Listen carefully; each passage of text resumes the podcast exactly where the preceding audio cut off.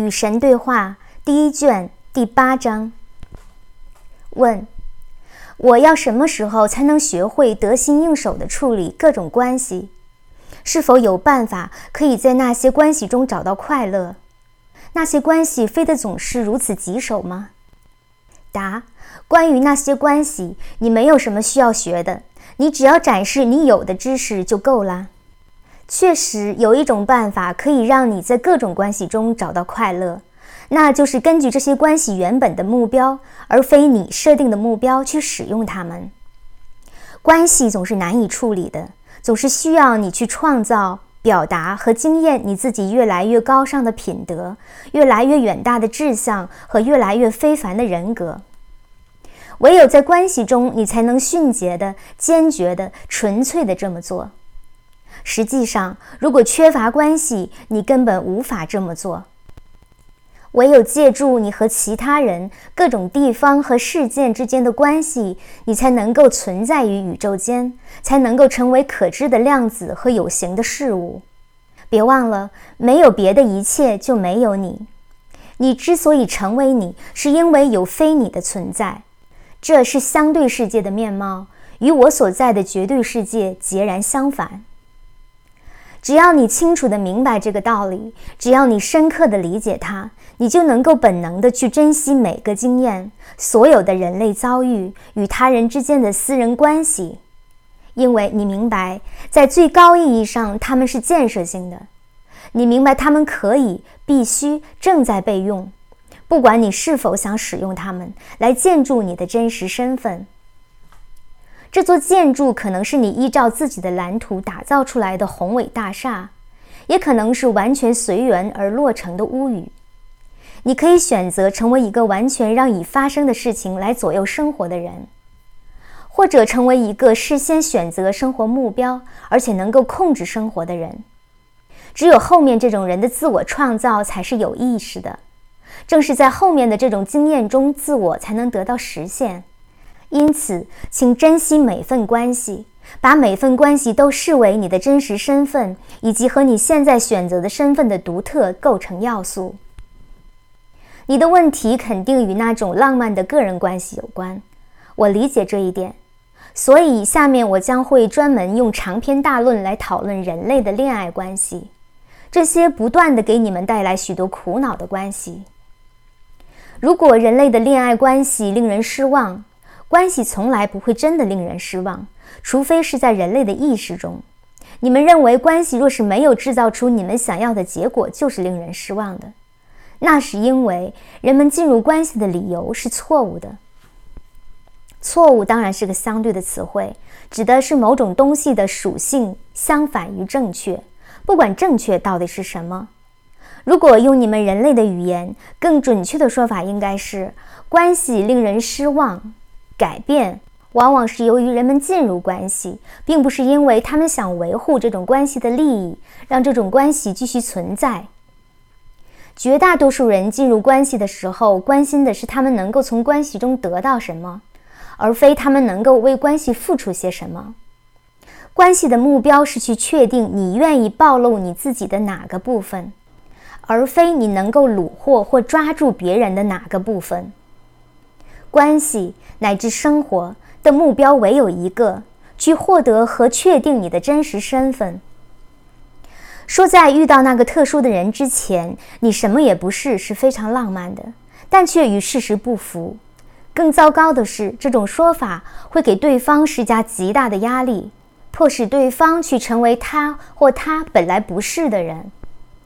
由于不想让你失望，他们非常努力地去成为你想要他们成为的人。去做你想要他们做的事，直到他们再也无能为力。他们再也不能满足你对他们的期望，他们再也不能饰演你指派给他们的角色。于是怨恨逐渐积累，愤怒随之而来。最终，为了拯救他们自己以及这种关系，这些特殊的对象开始要求做回他们真实的自己，更多的依照他们的真实身份行事。正是在这个时候，你会说他们真的变了。说你心仪的人出现之后，你觉得人生完满了，是非常浪漫的。然而，关系的目标并非请别人来让你变得完满，而是请别人来分享你的完满。这就是所有人类关系的矛盾之处。你无需任何人便能完整的经验你的身份，可是没有别人，你又什么都不是。这是人类经验的神秘和神奇，沮丧和欢乐。必须有深刻的理解和完全的自愿，才能够以有意义的方式生活在这个矛盾之中。我发现很少有人能够做到。在进入关系形成期的那些年，你们大多数人充满了期待，充满了性能量。你们的心是敞开的，你们的灵魂是热烈而欢乐的。在四十岁与六十岁之间，对于绝大多数人而言，这个时间还要提前。你们便放弃了你们最远大的梦想，抛下你们最崇高的希望，安于你们最低的期望，或者根本就已经没有希望。这个问题如此重要，如此简单，然而却遭到如此悲哀的误解。你最远大的梦想和你最美好的希望，必定与你深爱的别人有关系，而非与你深爱的自我有关系。你的关系受到的考验，必定与别人在多大程度上实现你的理想，以及你在多大程度上实现他或他的理想有关。然而，唯一真正的考验，却必定与你在多大程度上实现你的理想有关。关系是神圣的，因为他们为你提供了最难得的机会。实际上也是唯一的机会，让你能够在生活中制造和经验你关于自我的最高观念。当你认为关系为你提供了最难得的机会，让你能够在生活中制造和经验你关于他人的最高观念时，他们就会令你失望。但愿处在关系中的每个人都只关心自我：自我是什么人，在做什么事，拥有什么东西。自我渴望、想要和付出什么？自我正在追求、创造和经验什么？到时，所有的关系将会出色地完成他们的目标，并让他们的参与者感到非常满意。但愿处在关系中的每个人别去关心他人，而只、只、只是关心自我。这样的教导看起来很奇怪。因为你向来听说，在关系的最高形式中，人们只会关心对方。然而，我告诉你吧，你对对方的关注，你对对方的迷恋，正是导致关系令人失望的原因。对方过得好不好？对方在干什么呢？对方拥有什么东西呀？对方说的是什么呀？对方有什么心愿呢？有什么愿望呢？对方在想什么呢？期待什么呢？计划什么呢？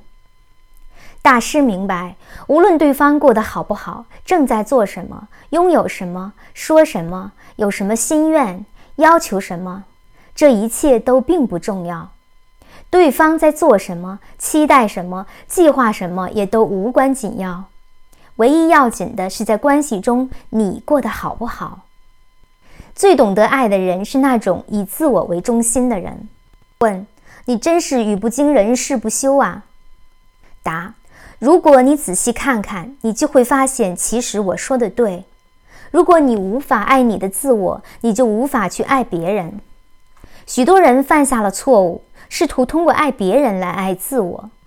当然，他们并没有意识到他们正在这么做，这并非有意识的努力，但是他们内心深处是这么想的。在你们所谓的潜意识里面，他们想：如果我能够爱别人。他们也将会爱我就好了，那样我就是值得爱的，我就能爱我自己。这种思维的反面是，许多人讨厌他们自己，因为他们觉得没有别人爱他们，这是一种疾病。有些人真的是得了缺爱症，因为实际情况是别人确实是爱他们，但这于事无补。不管有多少人向他们表达爱意，他们总是觉得不够。首先，他们并不相信你，他们认为你是想要操控他们，试图得到某些好处。你可能爱上他们那样的人吗？不可能，肯定有什么不妥。你肯定想得到什么东西？你想要的是什么呢？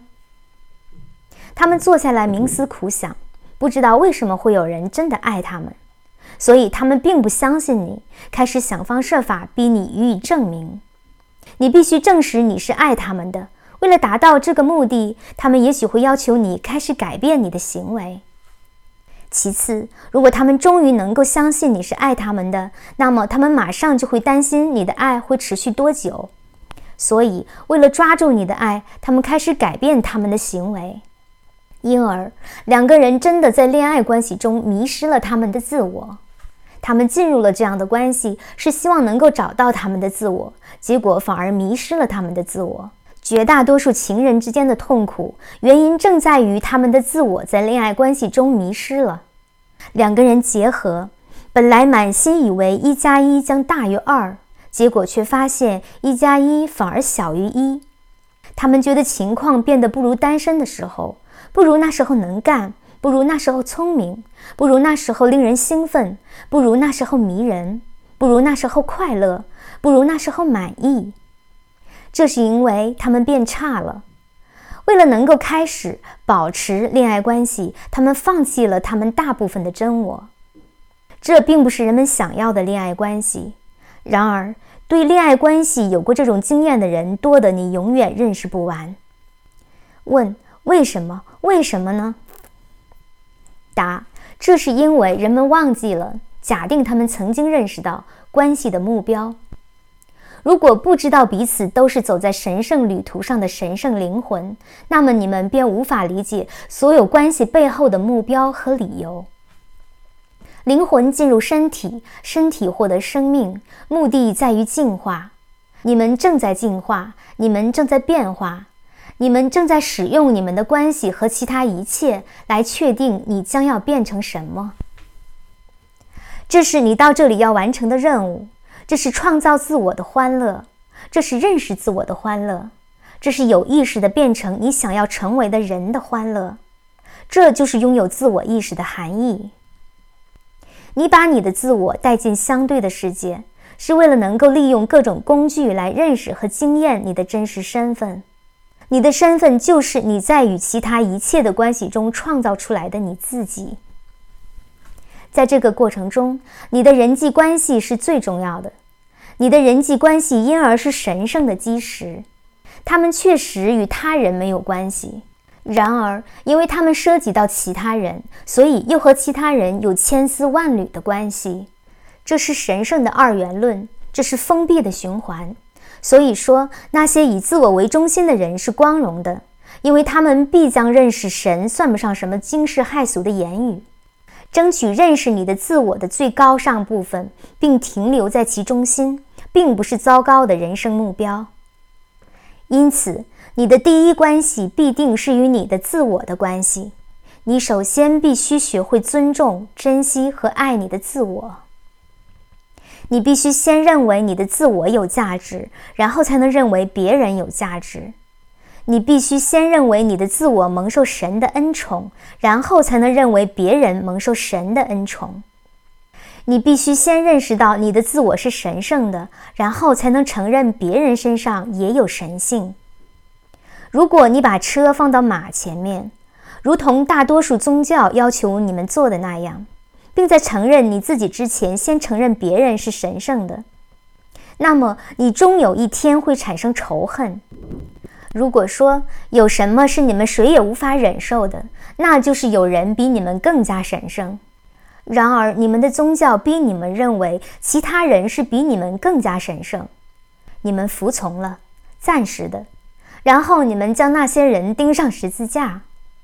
我的教员被钉上十字架的不止一位，全部都被你们以各种方式定死了。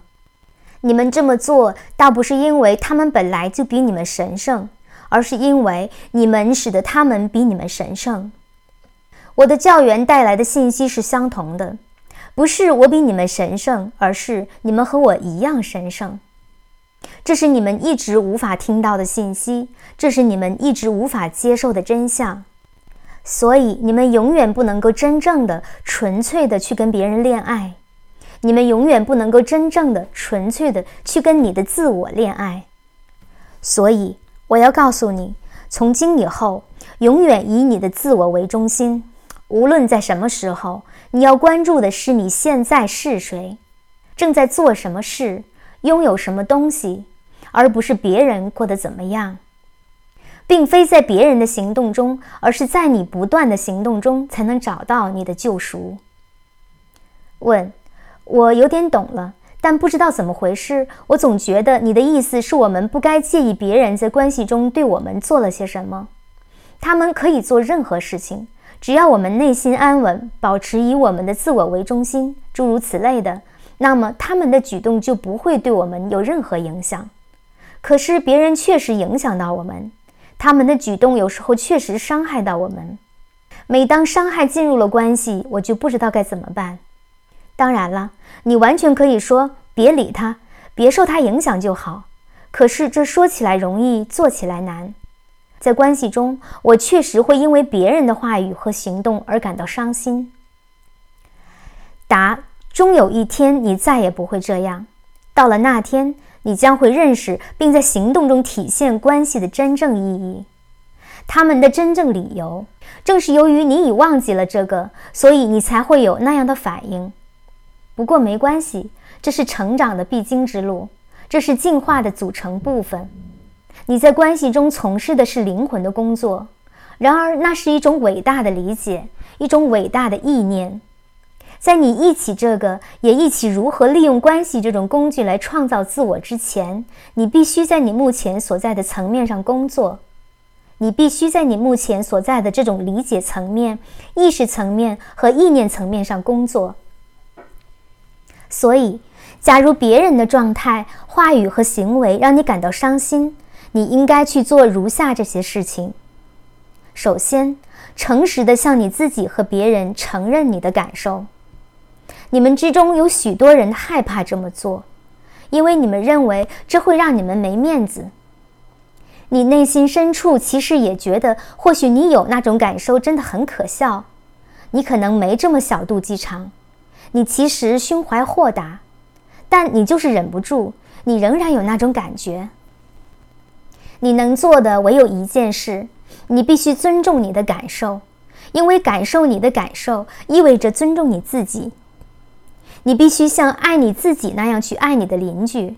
如果不能够尊重你的自我的感受，你又如何能理解和尊重别人的感受呢？在与别人进行交往的过程中，最早需要解决的问题是在这种关系中。你的身份和你的理想身份是什么？在尝试几种生活方式之前，你往往不记得你的身份，也不知道你的理想身份。所以，尊重你最真实的感情才会如此重要。假如你最初的感受是否定性的感受，往往拥有那种感受便足以令你远离它。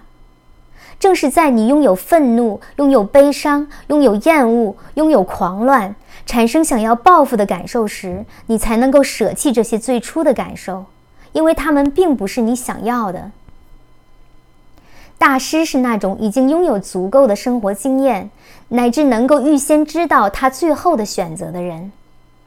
他无需尝试什么事情，他从前穿过这些衣服，知道他们并不合身。他们不是他的。由于大师毕生致力于不断的实现自我，而且大师预先知道将要实现的自我是什么样的，所以从来不会产生这种类似与自我并不匹配的感受。这就是大师在面对别人所谓的灾难时能够泰然自若的原因。大师祝福灾难，因为大师认识到自我正是由灾难。以及所有经验的种子发展而来的。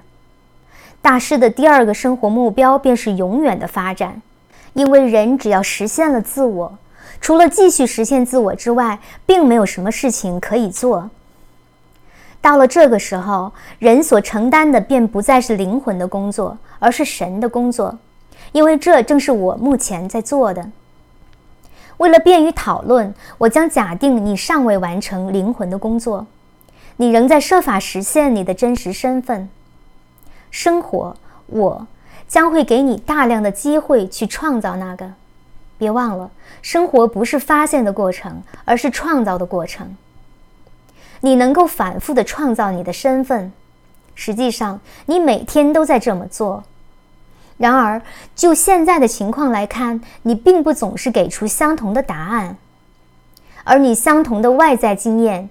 今天你可能选择以耐心、热爱和友善的心情来对待它。明天你选择的心情也许是愤怒、丑陋和悲伤。大师是那种永远给出相同答案的人，而且他的答案永远是最高的选择。因此，大师的选择从本质上是可以预测的。学生的选择正好相反，是完全不能预测的。只要看一个人在面临各种情况时是否永远做出最高的选择，便可以知道这个人在通往大师的道路上走了多远。当然，这又引发了如下的问题：什么选择才是最高的？自有时间以来，人类围绕这个问题建立了各种哲学和神学。如果你们真的关心这个问题的答案，你们早就走在通往大师境界的道路上了。因为绝大多数人关注的仍然只是另外一个与此截然不同的问题，他们想知道的并非什么才是最高的选择，而是什么才是最有利可图的选择，或者我要怎样才能把损失降到最少。如果生活的出发点是控制损失或者争取最大利益，那么生活的真正益处就丧失了，可能性不见了，机会错失了。因为这样的生活是一种源自怕的生活，是一种欺骗你的生活。因为你不是怕，你是爱，是无需保护的爱，是不会丧失的爱。然而，如果你继续回答的第二个而非第一个问题，你将永远不会在你的经验中认识到这一点。因为只有患得患失的人才会问第二个问题。只有以不同的眼光看待生活的人，把自我看作是不断变得更加高尚的存在的人，理解生活的考验并非输或者赢，而是爱或者无法去爱的人，只有这样的人才会问第一个问题。提出第二个问题的他说：“我是我的身体。”提出第一个问题的他说：“我是我的灵魂。”此外。但愿每个有耳朵能听的人都来听，因为我要告诉你这个：在所有人类关系的关键时刻，唯一的问题是：现在爱会怎么做？其他问题都是多余的，其他问题都是无意义的，其他问题都与你的灵魂毫无关系。现在，我们的解释来到了非常微妙的环节。因为这种让爱诱发行动的原则遭到了广泛的误解，正是这种误解导致了对生活的怨恨和愤怒，而这反过来又使得许多人偏离了正途。数百年来，你们一直受到这样的教育：由爱诱发的行动来自给别人带来最多好处的选择。然而，我告诉你吧，最高的选择是为你带来最多好处的选择。如同所有深奥的灵性真相，这句话本身非常容易招来误解。在你确定你做什么真的能够给自己带来最多好处的那一刻，这种误解就会稍微减轻。当你做出绝对的最高选择，这种误解就会消失，你就能够彻底理解这句话：为你自己带来最多好处，就变成了为别人带去最多好处。这或许需要几辈子的光阴去理解，甚至需要几辈子的光阴去实行，因为这个真相包含着一个更伟大的真相：为己即是为人，为人即是为己。这是因为你和别人是一体，而这又是因为宇宙间除了你别无所有。所有在你们的星球上行走过的大师都曾经传授这个道理。我告诉你们，表面上你们是在照顾这些小兄弟，实际上你们在照顾的是我。然而，对于绝大多数人来说，这仍然只是美好而神秘的理论而已，没有多少实际的应用价值。其实，这是自有时间以来最具有实际应用价值的理论。在关系中，记住这个理论至关重要，因为不然的话，关系将会变得非常棘手。让我们先来看看如何实际应用这个智慧，暂时别再讨论它纯粹灵性的理论的属性。依照先前的理解，人们他们是好心好意的，而且大多数非常虔诚，在关系中往往会做出那些他们认为最有利于对方的事。可悲的是，在许多情况之下，在绝大多数情况之下，这种好意不断的遭到对方的滥用和虐待，不断的使关系失灵。最终，这个努力去做正确的事、轻易原谅对方、同情对方、不断的忽略某些问题的行为的人，变得对对方心怀怨恨、愤怒和怀疑，甚至变得对神也这样。因为如果神是公正的，怎么会让人承受无尽的折磨、平淡和牺牲呢？即使以爱的名义，答案是神不会。神只要求你爱别人，也爱自己。神不止如此，神还建议、推荐你把你自己放在首位。这么做的时候，我完全明白你们之中有些人将会认为这是对神的亵渎。这不是我的话语。我也完全明白，你们之中其他人甚至可能做出更糟糕的事，认为这是我的话语而予以接受，并且为了你们自己的目标，为了给那些非神的行动找理由而误解或者歪曲它。我告诉你吧，从最高意义上将你自己放在首位，绝不会导致非神的行动。因此，如果你发现你自己由于做最有利于你的事情而产生非神的行动，那么原因肯定不是你把自己放在首位，而是你误解了最有利于你的事情。当然，要确定什么对你最有利，你必须也确定你要做的是什么。这个重要的步骤遭到许多人的忽略。你在忙什么呀？你的生活目标是什么？这些问题若没有答案，那么你将永远弄不清楚什么对你最有利。说到实际应用，让我们再次抛开理论。如果你受到虐待的时候想寻找对你最有利的做法，那么你起码应该阻止那种虐待。这对你自己和你的施虐者都好，因为当施虐者的虐待被允许继续时，他本人其实也成了受虐者。这对施虐者是有害无益的，因为如果施虐者发现他的虐待能够被人接受，他能学到什么教训呢？可是，如果施虐者发现他的虐待再也不能被人接受，他将有机会发现什么道理呢？所以，用爱对待别人未必意味着纵容别人为所欲为。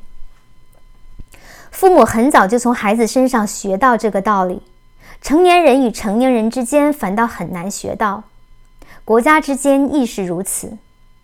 然而，对于暴君，除了阻止他们鱼肉百姓，还必须颠覆他们的残暴统治。这是对自我的爱和对暴君的爱所要求的。这是你的问题。如果爱是一切，人怎么还有战争的理由呢？的答复。有时候，人必须去战斗，才能表明他的真实身份。他是憎恶战争的人。有时候你必须放弃你的身份，才能够获得你的身份。有些大师传授过这样的道理：若不愿舍弃，便不能拥有。因此，为了让你自己拥有和平者的身份，你也许不得不放弃认为你自己是永远不会走上战场上的人的观念。历史曾召唤许多人做出这样的决定。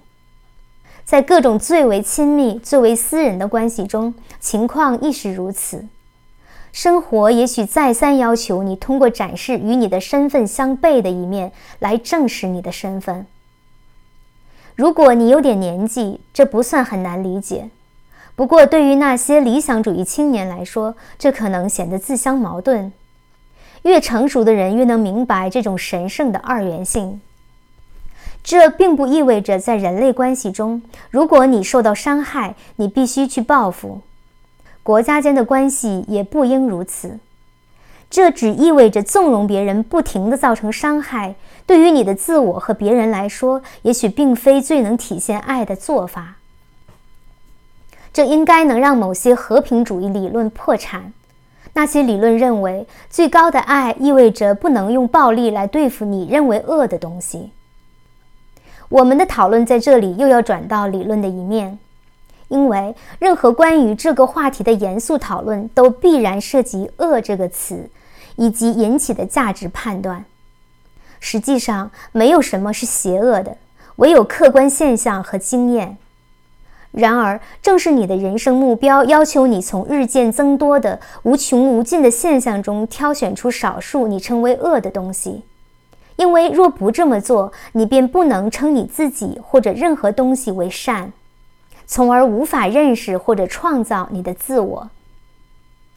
通过那种你称为恶的东西，也通过你称为善的东西，你定义了你自己。因而，最大的恶是声称根本就没有恶。在你今生所处的相对世界里，事物唯有相对于其他事物才能存在。关系的功能和目标是这样的：提供一个经验的领域，让你在其中能够找到你自己，定义你自己。如果你愿意选择的话，还可以不断的重新创造你的身份。选择成为神的同类，并不意味着你要选择成为以身殉道的圣徒，更不意味着你要成为受害者。到达大师境界之后，伤害、破坏和损失的可能将会统统被消除。在此之前，能够在你的经验中辨认出伤害、破坏和损失，并依据你的这些经验的关系来定义你的身份，也并不失为好事。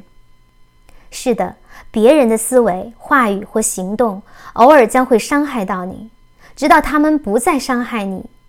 令你最快速的由此到彼的办法是保持绝对的诚实，要愿意说出、承认和宣布你确切的感受，善意而完整的说出你的真实感受，温柔、彻底而持续的将你的真实感受付之行动。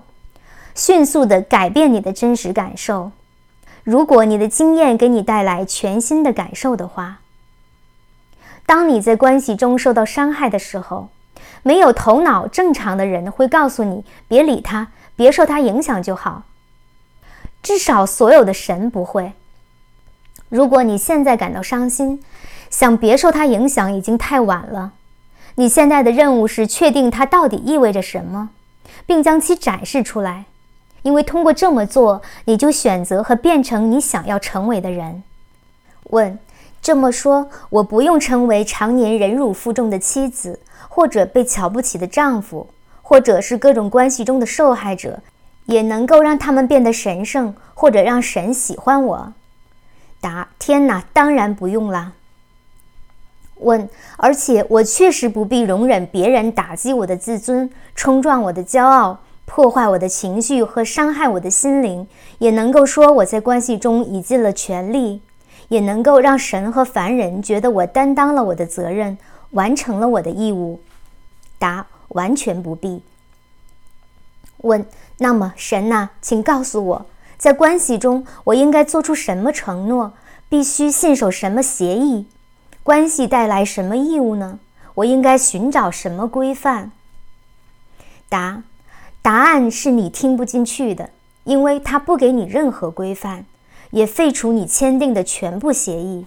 答案是你没有义务，在关系中没有，在生活中也没有。问没有义务？答没有义务，没有禁忌或者限制，没有规范或者规则。你不受任何环境或情况的制约，也不受任何规章和法律的束缚。你不会因为任何罪愆而受惩罚，你也没有能力犯下任何罪愆，因为在神眼里没有罪愆这种东西。问：我从前听说过这个这种没有规则的宗教，那是灵性的混乱，我可看不出来那怎么行得通？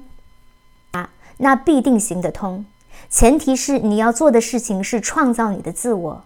假如你以为你自己要完成的任务是努力成为其他人想要你成为的人，那么没有规范或者规则确实会让这件事变得很困难。然而，爱思考的人恳切地问：如果神希望我成为某种人，他为什么不从一开始把我创造出那种人呢？为什么要我这样辛苦的去克服我的本性，然后才让我成为神希望我成为的人呢？这个爱提问的人要求知道答案，这个要求是合理的，因为这是个合理的问题。那些宗教学家会让你相信，我特意把你造得不够神圣，以便你能够有机会成为神圣的人。前提是你必须不停地抵抗所有不神圣的因素，以及，也许我该补上这句：抵抗各种证据认为是我赐予你的天性。这种所谓的天性包括了犯罪的天性。你受到的教育是：你既已在罪里生，亦将在罪里死。犯罪是你的本性。有种宗教甚至还这样教育你：你对此无能为力，你自己的行动是无用的、无意义的。认为你能够通过你的行动而上天堂是妄自尊大的想法。通往天堂救赎的方法唯有一种，那不是靠你自己的努力，而是靠神赐予你的恩宠。神的圣子是神与凡人之间的仲裁。你若要获得神的恩宠，则必须得到圣子的接纳。获得恩宠之后，你便得救。在此之前，无论你过何种生活，做哪个选择，无论你为了提高你自己或让你自己变得高贵而主动的去做什么努力，总之，你所做的一切都是无效的，没有影响的。你不能使你自己变得高贵，因为你天生低贱，你就是被那样创造出来的。为什么呢？那就只有神知道了。也许他犯了错误，也许他没有造好，也许他希望能够从头再来。但事实如此。做什么？问你在嘲笑我？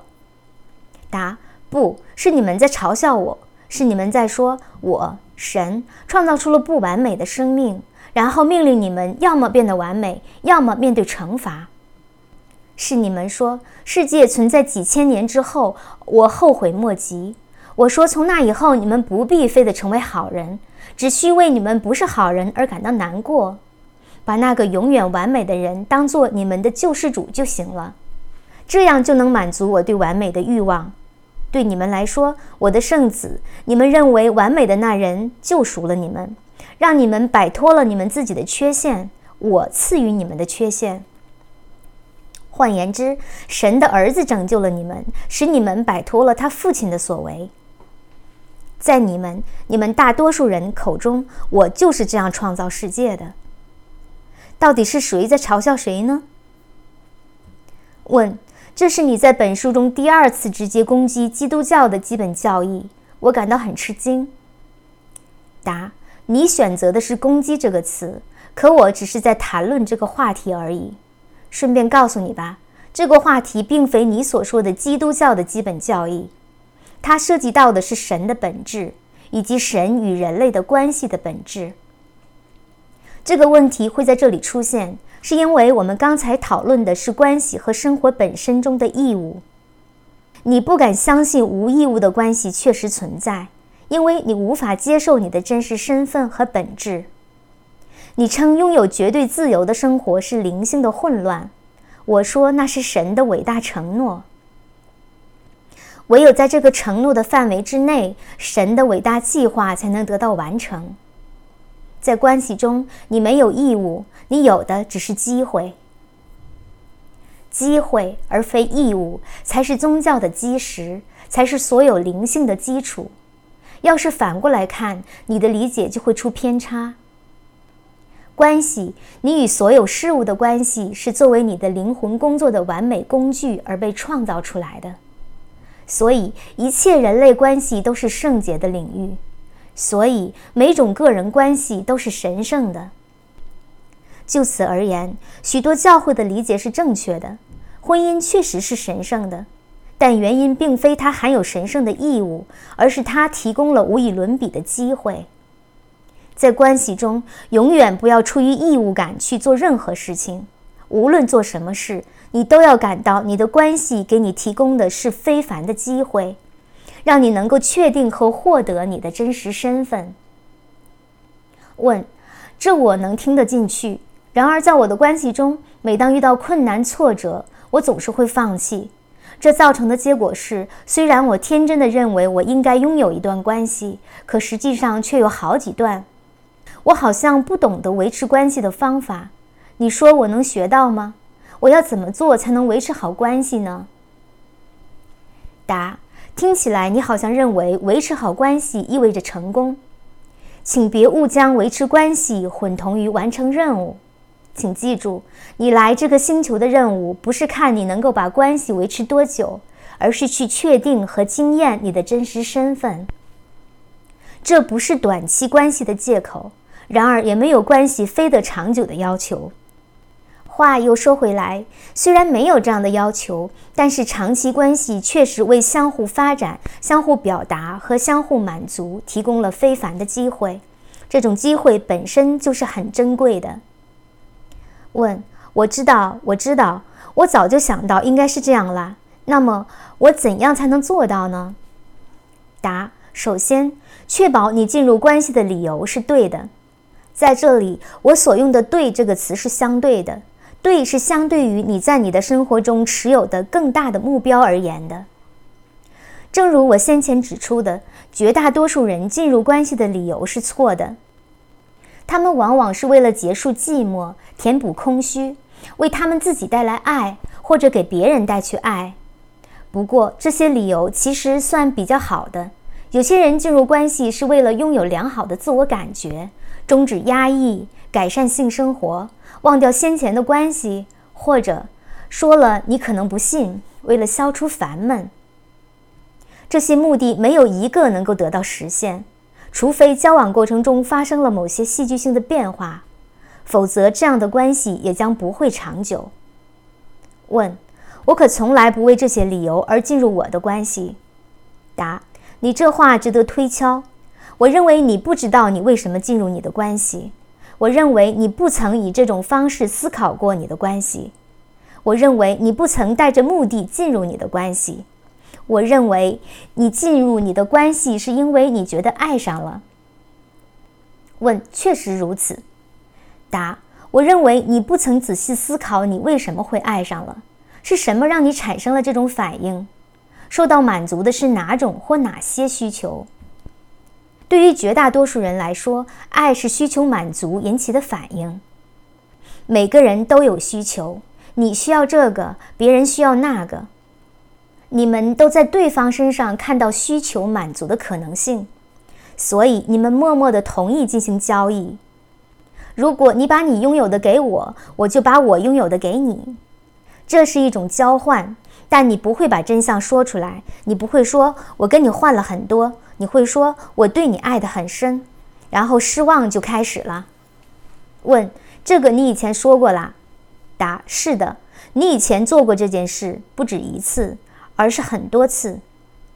问这本书有时候显得循环往复，总是不断重复同样的东西，生活也差不多。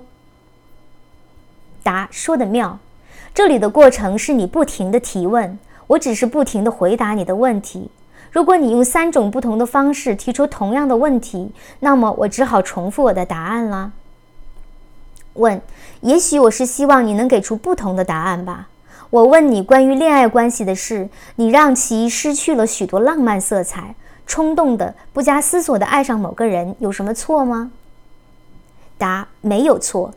你想以这种方式爱上多少人都可以。但如果你想要与他们培养终生的关系，你也许会略加思考。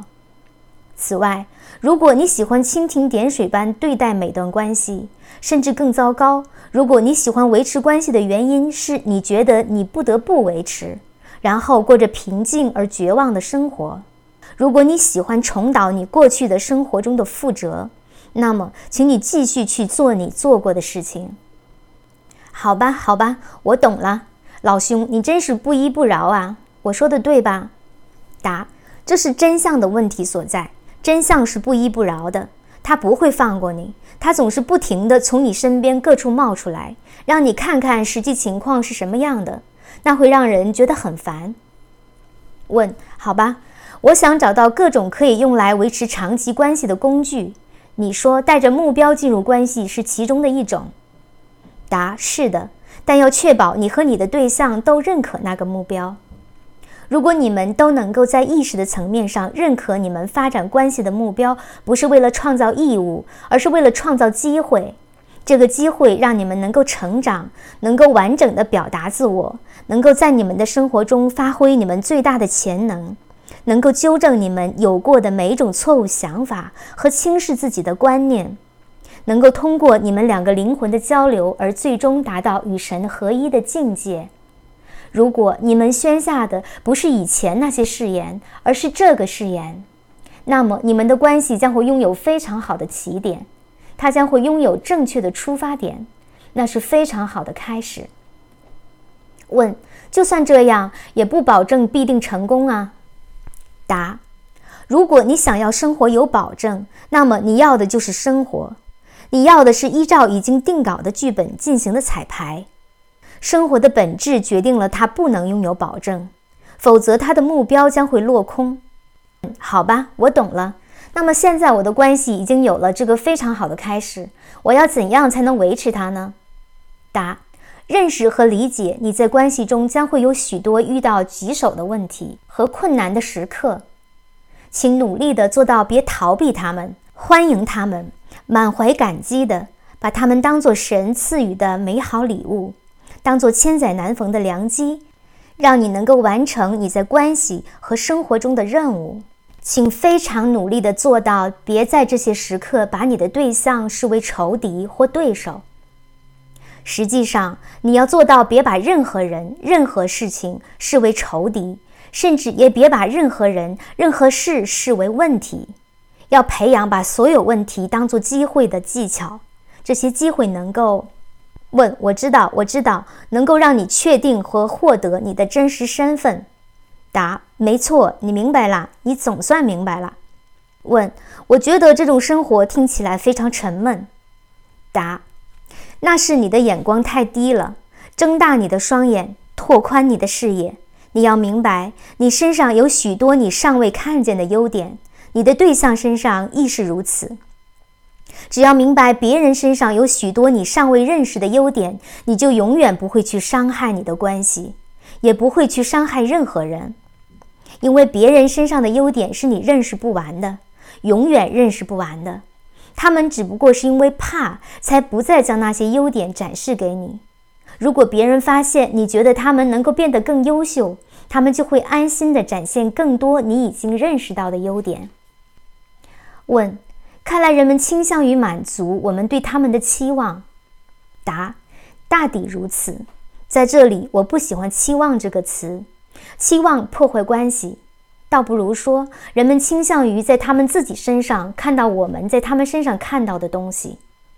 我们越是认为他们优秀，他们就越愿意去获得和展示我们认为他们身上本来具备的优点。难道所有真正可贵的关系不都是这样运转的吗？难道这不是治疗过程？